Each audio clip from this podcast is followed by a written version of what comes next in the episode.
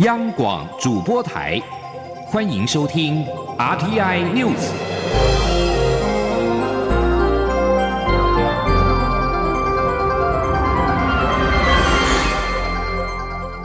听众朋友您好，欢迎收听这节央广主播台提供给您的 RTI News，我是张顺祥。台湾、美国、瓜地马拉以及洪都拉斯四方会谈十四号在瓜地马拉的首都举行，出席者包括了外交部长吴钊燮、瓜国跟红国的两国元首，以及美国国土安全部的代理部长沃尔夫。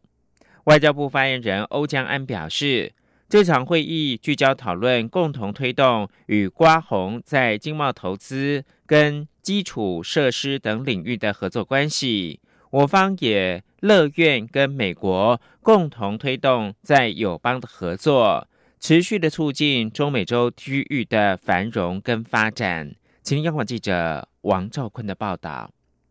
外交部长吴钊燮在推特发文表示，台湾、美国。瓜地马拉及洪都拉斯举行第一届四方会谈，聚焦于促进区域合作及发展。很荣幸能与理念相近伙伴合作。外交部发言人欧江安指出，吴钊燮这一次担任蔡英文总统特使，率团出席我友邦瓜地马拉十四号举行的新任总统贾迈代及副总统卡斯提佑就职典礼，并于同日下午在瓜地马拉首都举行。台湾、美国、瓜地马拉及洪都拉斯四方会谈，创立多方共同合作机制，别具意义。欧江安说：“各方在会谈当中聚焦讨论，共同推动与瓜地马拉跟洪都拉斯在经贸投资跟基础建设等领域的合作关系。外交部呢也乐见并且志愿与美国共同促进在友邦的合作，持续的促进中美洲的区域的繁荣跟发展。”关于这一次会谈的与会者，欧江安表示，会谈由洪都拉斯总统耶南德兹、外交部长罗萨雷斯、瓜地马拉总统贾迈代、外交部长布罗洛、美国国际开发金融公司总裁 Boiler、国土安全部代理部长沃尔夫以及我外交部长吴钊燮共同参与。中央广播电台记者王兆坤台北采访报道。展望新年度的台美关系，美国在台协会 AIT 的处长厉英杰十七号在志同道合数位对话的公共论坛致辞表示，美国跟台湾是同一个民主大家庭的成员，共享政治价值观、经济价值观、国际价值观，双方真诚投资彼此，互利互惠，也汇流并进。而今年将在“真朋友、真进展”的主题之下，一起努力创造更多亮眼的成就。李英杰指出，美台伙伴关系是奠基于根本的核心概念，双方共同拥有相同的本质。这些本质包括了共享政治价值，内容是对法治的坚持，对人权跟自由的保护，对多元价值的欣赏。共享经济价值观，对自由市场、私部门主导成长、保护智慧财产权、遵守国际贸易规则的坚定承诺；而共享的国际价值观，则是为了解决全球问题贡献己力，提供人道援助，并在全世界许多国家。努力迈向繁荣以及更民主治理系统时，伸出援手，助其一臂之力。蔡英文总统在接见英国在台办事处的代表唐凯琳时，重申会持续致力维护台海的和平稳定，并积极促进区域的繁荣发展。他也期盼台英双方能够持续建立其他领域的对话。在面对脱欧的新局时，台英关系能够在良好的基础上面持续的提升。请听记者欧阳梦平的报道。蔡英文总统十七号上午接见英国在台办事处代表唐凯琳，唐凯琳一开始便针对选举结果向蔡总统表达恭贺，也恭喜台湾再次平顺完成一次民主程序。他并表示，这显示台湾蓬勃发展的民主机制。蔡总统则对英国外交大臣拉布在选举当晚发表祝贺声明，来自英国政界及学界的祝贺，以及唐凯琳的亲自转达表示感谢。他也恭贺英国首相强生在英国上个月举行的大选中顺利连任，脱欧也进展平顺。总统表示，过去三年多来，台英关系越来越密切，英国也非常关注台湾的发展。他几天前才接受英国广播公司 BBC 的专访，对于各界关心的两岸关系，他要重申，台湾身为国际负责任的一员，会持续致力维护台海的和平稳定，积极与区域各国深化合作，共同促进区域的繁荣发展。蔡总统也指出，英国是台湾信赖且理念相近的伙伴，向来积极支持台湾的国际参与。他希望未来双方能持续建立在其他领域的对话，在脱欧的新局下继续提升台英关系。他说：“过去三年多来，我们呃台英的互访非常的频繁，而且建立次长级的经贸对话等制度化的交流机制，在相关领域的合作也不断的扩大深化。”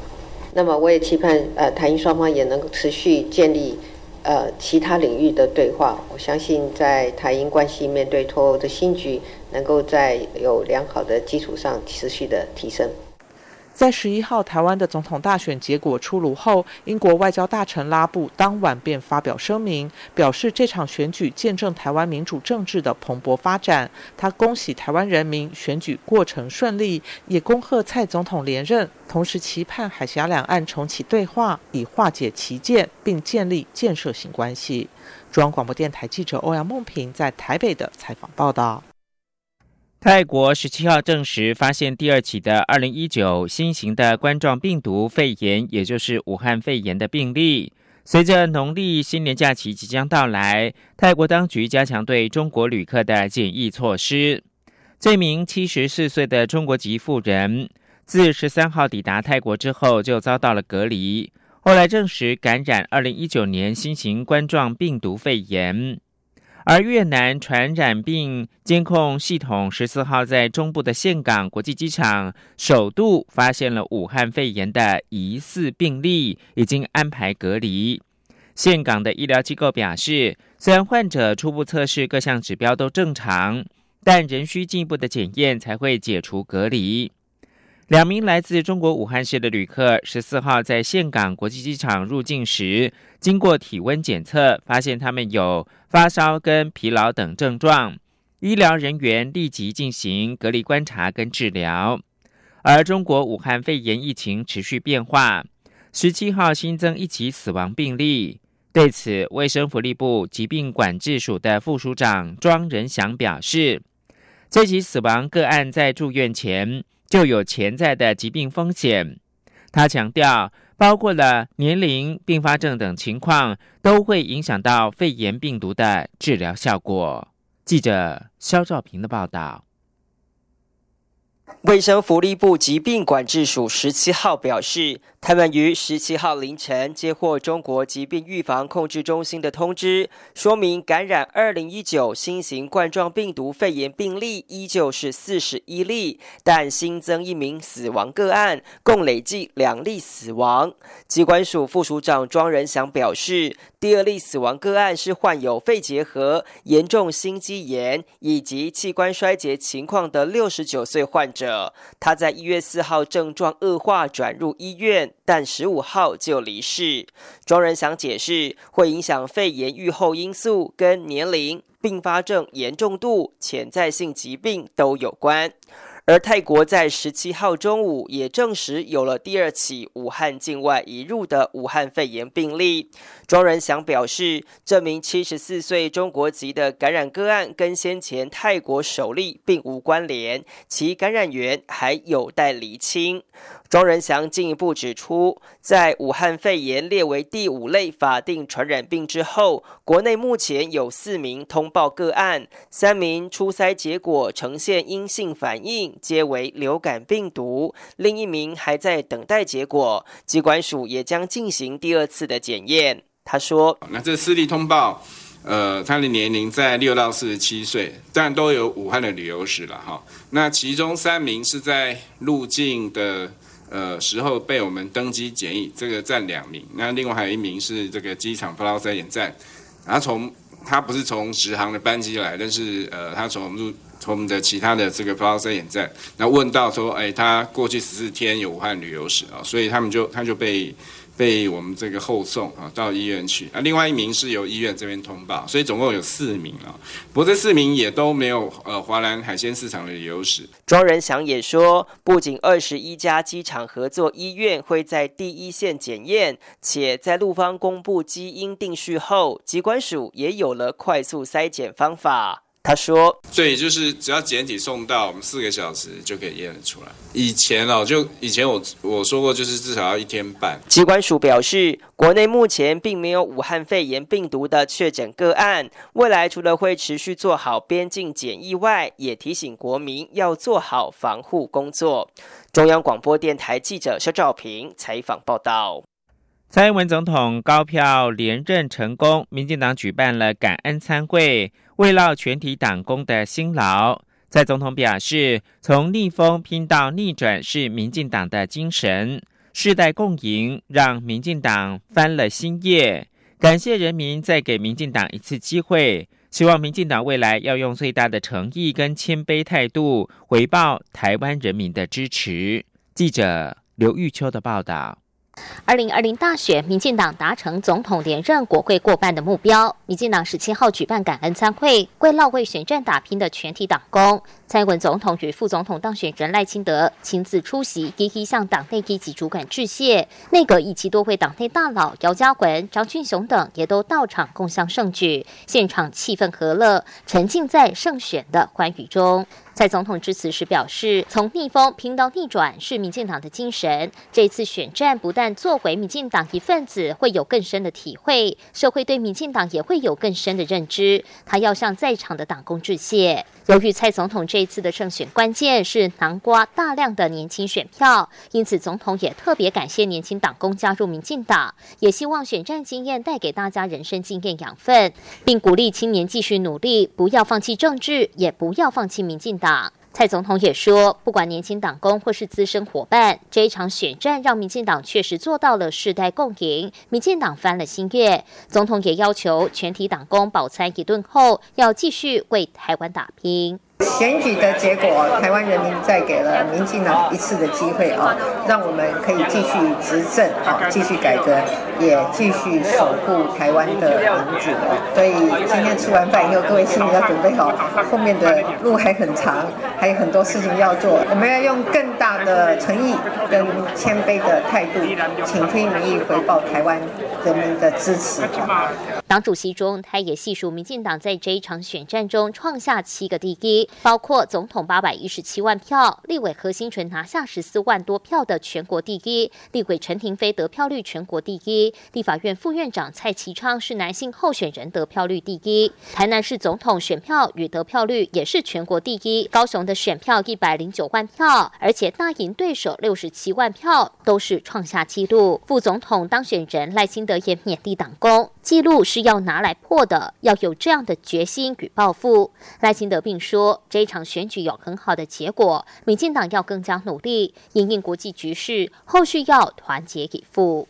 中央广播电台记者刘秋采访报道。六十三名法国议员组成的国民议会有台小组十五号是发出新闻稿，恭贺蔡英文总统以破纪录的八百一十七万票当选连任。有台小组表示，尽管面对威胁，台湾仍然是展现出民主蓬勃跟成熟的生命力。有台小组同时也恭贺透过公开跟民主竞选的程序脱颖而出的一百一十三名新科跟连任的立法委员。此外，德国的国会有台小组的主席威尔许日前也致函祝贺蔡总统连任，并强调会继续支持台湾推动转型正义。继续关注的是美中贸易。近日签署首阶段的贸易协议被视为是具有历史性的意义，但是美国国务卿蓬佩奥十七号强调，中国仍然是美国最大竞争对手。北京南海作为人权问题以及用金钱利用他国做法造成的挑战仍然是存在的。美国总统川普十五号跟中国国务院的副总理刘鹤在白宫共同签署了第一阶段的贸易协议，持续一年半的美中贸易战火终于暂时告一段落。中方在协议当中承诺，未来两年多购买两千亿美元商品。不过，美方暂时不会撤销对中国进口商品加征的惩罚性关税，必须等待第二阶段的协议谈判完成。而国际货币基金 IMF 的总裁乔治·艾娃十七号表示。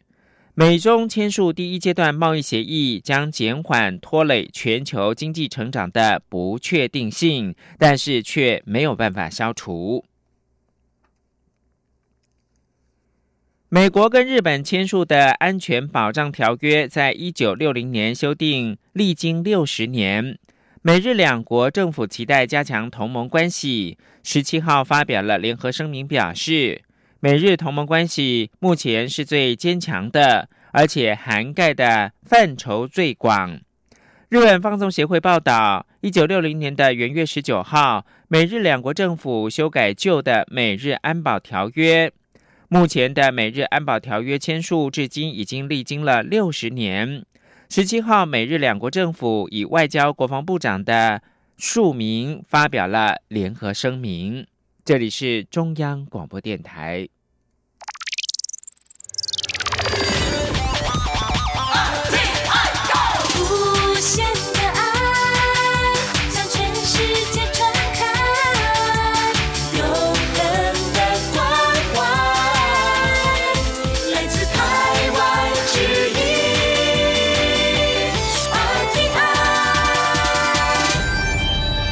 现在是台湾时间清晨的六点四十七分，我是张顺祥，继续提供新闻。立法院朝野党团十七号继续协商一百零九年度的中央政府总预算案，经过两天的协商，仅剩四十个提案保留待表决。下个礼拜一院会各个党派和党团呢会推出一人针对总预算案发言之后就会表决。一百零九年度的预算渴望三读通过。请听记者郑玲的报道。一百零九年度中央政府总预算案税入编列两兆一千零二十二亿元，较一百零八年度预算数增加一千零九十八亿元，约增加百分之五点五；税出两兆一千零二十二亿元，较一百零八年度预算数增加一千零四十二亿元，约增加百分之五点二。立法院朝野党团十六号协商后，决议统删两百四十六亿，统删率约百分之一点一七。立法院长苏家全十七号再度邀集朝野协商各委员会预算提案，经过两天密集协商，原先一千两百零三个提案，仅剩四十案保留待表决。苏家全宣读朝野协商结论：本党团同意本年度总预算案会保留部分，于院会宣读后均已通过；保留部分均暂保留，保留部分处理前按亲民党党团一人、时代党团一人、国民党党一人、民进党党一人轮流发言。免发言时间三分钟。发言后，提案、通案各委员会次序进行，各保留提案党团本党团版本之处理。苏家全表示，下周一院会大约上午十点半可以进入保留提案表决程序，包括发言、表决，大概历时一小时。十二点半前应该可以完成三读。另外，因为下周一院会是第九届立法院最后一次院会，民进党团总召柯建明建议留时间给要离开的立委进行告别演说。苏家全说，总预算三读完成后，他会宣告这一届到此告一段落。想发表告别演说的立委就自行登记上。台央广记者郑玲采访报道：一百零九学年度的大学学科能力测验在十七号登场，第一节是考英文，缺考率百分之一点五六，较去年高。维内老师表示，英文考题取材比较生活化，题组选文主题包括了蓝色星期一的由来、夹角托的演变等等。作文则是以卖场周年庆的新闻图片，要考生看图说故事，整体难度适中，具有一定的鉴别度。而第二节考国文，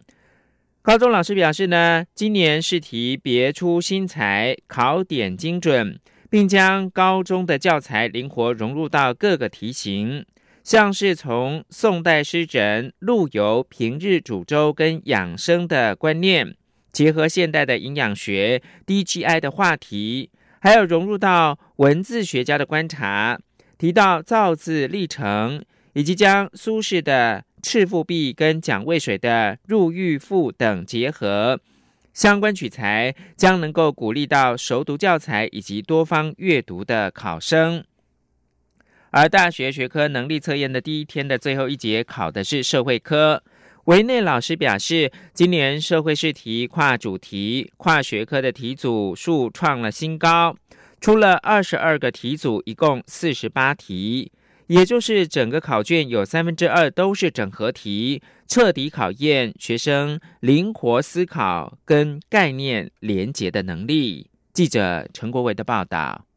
大学学测社会考科涵盖历史、地理、公民与社会等三科，共有七十二题选择题。委内高中老师指出，历史试题今年仍偏重文本阅读理解及强调核心能力运用，提及学者对三七五减租的看法、北魏均田制设置的目的、清代初期文献将万丹标示为社的解释。考生需耐心读完全文，试着与文本对话，才能找出最合理的答案。地理试题难度中等偏易，引用。大量图表资讯，有一般地图、卫星影像、古地图、GIS 地图等十多个图表，着重培养学生运用所截取的资讯，结合所学知识解决问题。文内老师表示，公民与社会的命题方式采大概念理解与统整，而非细琐性记忆和计算，并贴近日常生活与社会现象。今年包括学生权利救济、同志议题、人权教育、性别平等教育等议题都有入题。大考中心主任张茂贵提到，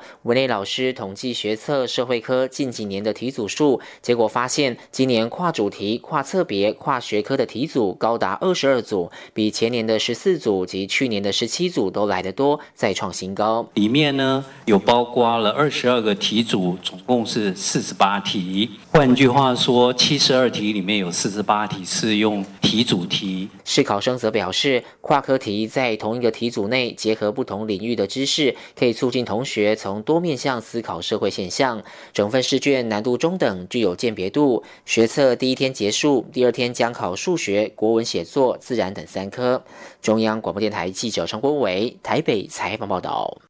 交通部表示，要求两岁以下孩童乘坐后向式安全座椅的法规已经完成了预告，但是考量到产品的检验程序跟时间，预计新制最快在九月上路。记者肖兆平的报道。交通部在去年底预告修正小型车负载幼童安全乘坐实施及宣导办法，规定两岁以下幼童搭乘小客车时，必须乘坐后向式安全座椅。交通部十七号表示，草案条文已经在二零一九年十二月二号依法完成预告，且外界并无条文修正意见。